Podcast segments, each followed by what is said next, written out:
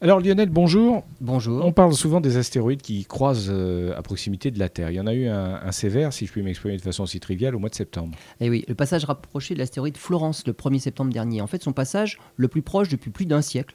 On reparle maintenant des astéroïdes potentiellement dangereux pour la Terre. La NASA prévoit une mission pour tester une des hypothèses pour protéger la Terre, la déviation d'un astéroïde de sa trajectoire. Alors c'est la mission AIDA, qui propose d'envoyer à destination d'un astéroïde double, en fait l'astéroïde Didymos, un orbiteur réalisé par l'Agence spatiale européenne et un impacteur développé par la NASA. L'impacteur baptisé DART, la fléchette en anglais, hein, doit entrer en collision avec l'un des deux astéroïdes, les deux astéroïdes jumeaux, à 6 km par seconde, soit près de 22 000 km/h. Le but n'est pas ici de dévier la trajectoire des astéroïdes jumeaux, mais seulement de l'un par rapport à l'autre. L'astéroïde mesure 150 mètres et il tourne autour de son jumeau en 11,9 heures à une distance de seulement 1 km 100.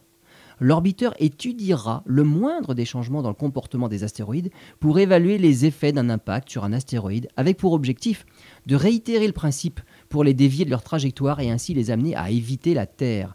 La mission doit décoller lors de passages rapprochés des deux astéroïdes jumeaux, soit en 2022, soit en 2024, mais les effets seront d'autant plus importants que la déviation, si petite soit-elle, sera effectuée longtemps avant une collision prédite avec la Terre.